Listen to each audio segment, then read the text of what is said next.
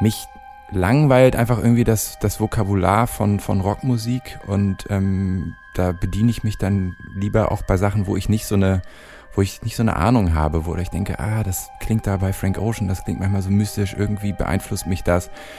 Und es ist auch ganz, ganz viel Intuition. Also ich kann das jetzt versuchen zu erklären, aber man sitzt dann vor so einem Song und hat so eine innere Vorstellung davon und die führt einen irgendwo hin. Und das ist so irgendwie passiert. Musikzimmer. Der Podcast zur Musikszene im deutschsprachigen Raum.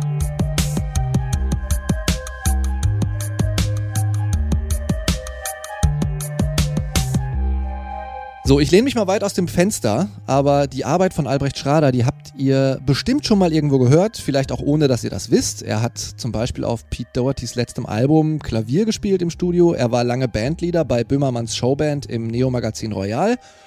Vielleicht ist euch auch sein Auftritt mit den Düsseldorf Düsterboys und Mareike Amado an Weihnachten 2018 noch da im Ohr. Überhaupt hat er relativ viel an der Schnittstelle zum Kabarettistischen gemacht, würde ich sagen. Songs mit Friedemann Weise und Hazel Brugger aufgenommen zum Beispiel. Und so ein gewisses Augenzwinkern und das Spiel mit der Ironie, das wurde ihm auch bei seinem Solo-Debütalbum Nichtsdestotrotzdem 2017 häufiger attestiert. Jetzt kommt Albrecht Schraders neues Album, es heißt Diese eine Stelle und da findet man nicht mehr so viel Ironie. Albrecht Schrader singt übers Aufwachsen im Gutbürgertum von Hamburg zwischen Golfplatz und Jugendzentrum auf der ersten Single auf dem Golfplatz. Wie ernst meint er das? Oder hat er die Ironie nur besser versteckt? Das frage ich ihn jetzt. Hallo Albrecht. Hallo, grüß dich.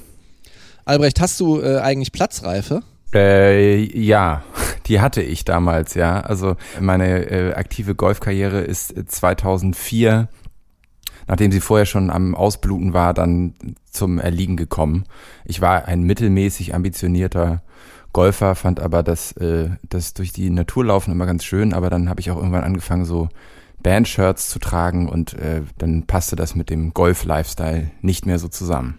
Wurdest du dann vom Golfplatz verbannt oder was mit deinen Bandshirts und was waren das für Shirts? Äh, äh, das war damals so auch so so Queens of the Stone Age und solche Sachen und äh, nee, ich wurde nicht verbannt, ich habe mich da ich habe mich da dann selbst ähm, zurückgezogen aus der Szene. Du sagst, es geht um die Angst, als Großbürgersohn im linken Jugendzentrum aufzufliegen in dieser ersten Single auf dem Golfplatz. Mhm. Was wäre denn eigentlich passiert, wenn das aufgeflogen wäre? Ja, also das das mh, ich hatte, ich habe über die Jahre dann vor allem in meiner Zeit in Köln, wo ich dann eben im Subkultursumpf, der ein, ein, ein schöner, schöner bunter äh, äh, Kessel aus, aus allen möglichen Freaks äh, aus der Kulturszene ist, äh, habe ich mich rumgetrieben und da habe ich sehr schnell das Gefühl bekommen, dass ich da wahrscheinlich jetzt mit meiner Herkunft so ein bisschen außen vor wäre und das hat dann teilweise zu so, ja, so, so einer Sozialparanoia geführt. Und ich wusste das nicht miteinander zu vereinbaren. Das hat mich eigentlich auch immer sehr, sehr genervt und ähm, es ist ja auch eigentlich gar nicht schlimm. Ich bin aber diesen Komplex irgendwie nicht losgeworden. Und ähm, es wäre wahrscheinlich überhaupt gar nicht schlimm gewesen, wenn das irgendwie sozusagen aufgeflogen wäre. Abgesehen davon, dass es dann auch meine Freunde auch wussten, man weiß ja, wo man herkommt. Ähm, diese Scham ist aber irgendwie nie weggegangen und deswegen ist sie dann in dieses Album geflossen und das hat auch geholfen. Äh, da sprechen wir gleich noch ein bisschen drüber, aber äh, auch nochmal Herkunft, äh, vielleicht ein bisschen geografischer interpretiert. Du besingst auf dem äh, Album dieser eine Stelle auch mehrfach Orte, an denen du gelebt hast. Mhm. Ähm, ich weiß jetzt nicht, ob du auf der Elbchaussee in Hamburg, äh, so eine Prunkstraße, groß geworden bist, ähm, aber das Eigelstein in Köln, wo du auch jetzt die letzten 13 Jahre gelebt hast, ist mir aufgefallen. Mhm. Was machen diese Orte für dich aus? Also ich bin nicht direkt an der Elbchaussee aufgewachsen, aber sehr nah daran und das ist ja, wie du schon sagst, ist eine Prunkstraße, eine der längsten Straßen Hamburgs, eine der reichsten Europas oder so, ich weiß es nicht. Also es ist eine sehr besondere Straße, die eigentlich allen Hamburgerinnen und Hamburgern ein Begriff ist und für mich eben auch sehr schambesetzt. Und ich habe beim Songwriting einfach so sehr assoziativ nach Begriffen und, und Schlagwörtern und symbolisch strahlkräftigen Wörtern gesucht und da war Elbchaussee zum Beispiel dabei und dann war das sehr, sehr befreiend, dieses Wort äh, zu singen und neu zu kontextualisieren. Und das hat mir irgendwie wahnsinnigen Spaß gemacht. Und dann ist das daraus geworden. Und es dient eigentlich der Verortung der, äh, des Teils vom Album, der eben in Hamburg spielt, im Hamburger Westen. Und dann geht es ja irgendwann da auch von weg. Und dann ist der Eigestein, na nicht richtig das Pendant, aber erstmal hat es die genauso viele Silben wie Ape und fängt auch mit E an, das gefiel mir irgendwie. Und äh, das ist eigentlich ein, ja, ein melancholisches auf Wiedersehen an Köln so. Und da beschreibe ich einen Spaziergang durch dieses Viertel, in dem ich zuletzt gelebt habe. Ähm, und irgendwie immer so über 70 Prozent nicht hinausgekommen bin und das ist mit einer gewissen Melancholie verbunden. Aber Eigestein ist super, ich würde es empfehlen. Also der Ort, der Song natürlich auch.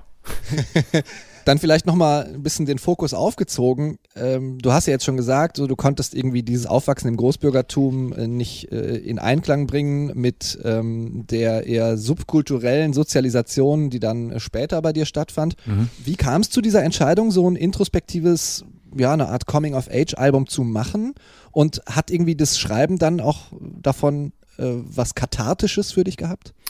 Also das war, äh, das ist passiert. Ich habe äh, angefangen wieder an neuen Songs äh, zu arbeiten, habe alles Mögliche probiert und ich war einfach nicht zufrieden. Und dann ist irgendwann der erste Song, ähm, der ist dann, äh, nämlich diese eine Stelle, dieser Titelsong ist entstanden und dann habe ich irgendwie gemerkt, es zieht mich, es zieht mich dahin und es langweilt mich metaphorisch, augenzwinkernd, ironisch zu sein. Ich will irgendwie nicht immer so abbiegen. Ich will mal direkt dahin, so und das habe ich dann so bemerkt und man folgt eigentlich letztendlich immer nur so einer Intuition und meine Intuition hat gesagt so ja sorry Albrecht du musst das jetzt tun und dann habe ich gedacht ja vielen Dank äh, habe mich aber der hab diese Aufgabe dann irgendwie angenommen und einfach versucht, das umzusetzen. Und dann passiert das irgendwie so. Und dann habe ich gemerkt, dass es ganz gut klappt. Und dann habe ich mich dazu entschieden, das auch durchzuziehen. Und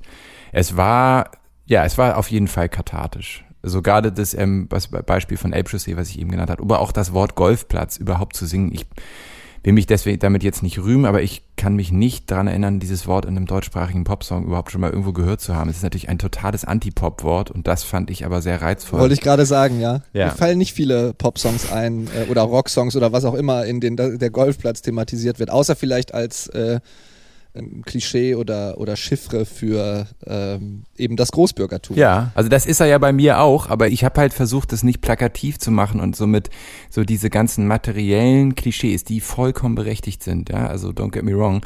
Aber es ist, das finde ich irgendwie langweilig. Das ist schon passiert. Was ich versucht habe, ist diesem sozialen Milieu eine Innerlichkeit gegenüberzustellen. Das war eigentlich dann so mein, mein Pfad sozusagen.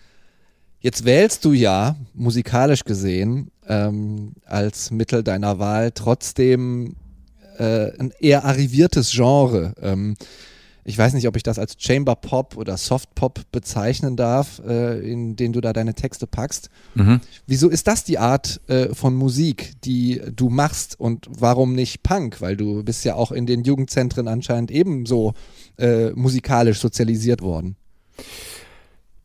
Also mein, ja, ich, ich war lange Zeit äh, viel mit Gitarrenmusik beschäftigt, aber jetzt im Nachhinein dachte ich, dass ich das machen müsste. Und ganz ehrlich, ich glaube auch, dass das ein missverstandenes, eine missverstandene Männlichkeit war. Und ich habe immer, mein Vater hat mir mit, als ich 15 war, eine Burt Bacharach CD geschenkt. Dann habe ich das quasi heimlich gehört. Das ist ja feinster Easy Listening absolut äh, sophisticated Pop. Und ich habe einfach gedacht, meine Güte, ist das toll arrangiert und was sind das für Akkorde und habe die rausgehört.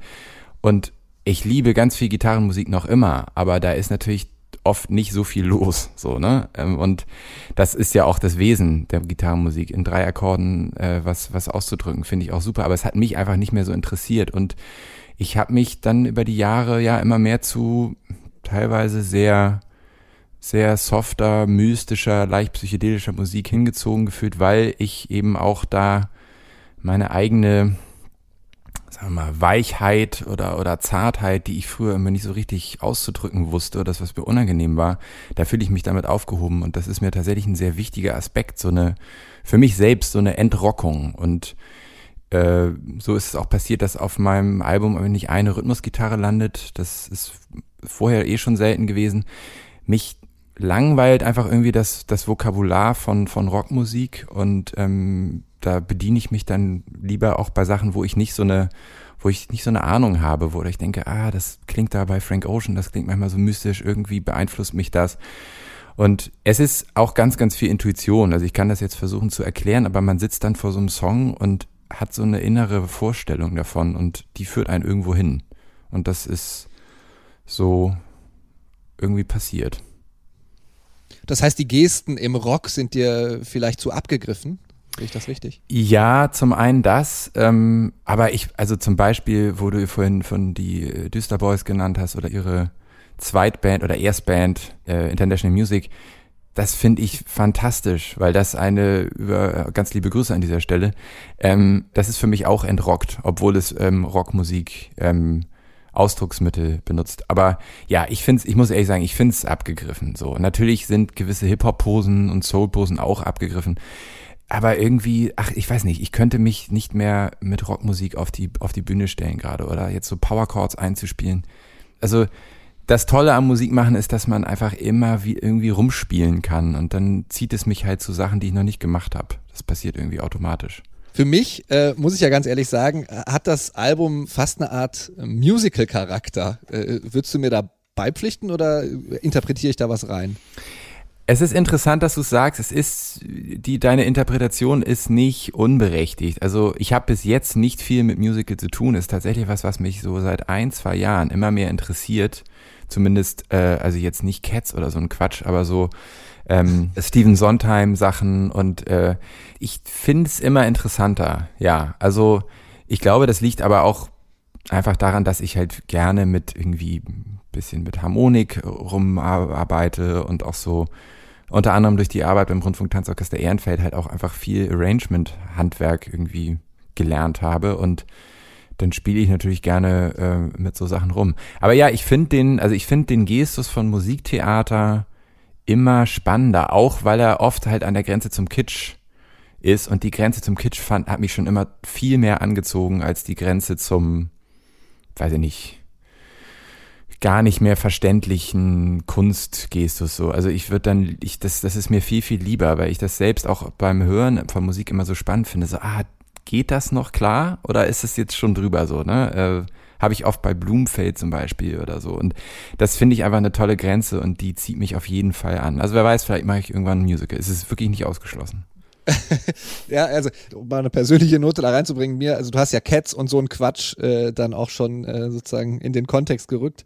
Mir äh, läuft es bei Musicals oft kalt den Rücken runter, weil ich das Gefühl habe, äh, ja, wann wird denn äh, Sylvester Stallones Cliffhanger als Musical vertont mal oder so, weil das ja auch immer irgendwie nochmal einfach ein, ein weiterer Schritt in der Wertschöpfungskette ist, aber ähm, ja, ja. vielleicht bist du ja derjenige, der dann mal ein unkitschiges und äh, vielleicht auch äh, subkulturell angehauchtes Musical schreibt. Pass auf, guck dir mal Being Alive von Neil Patrick Harris an. Das, der hat da mal ein, ein Musical von, das heißt Company mitgemacht.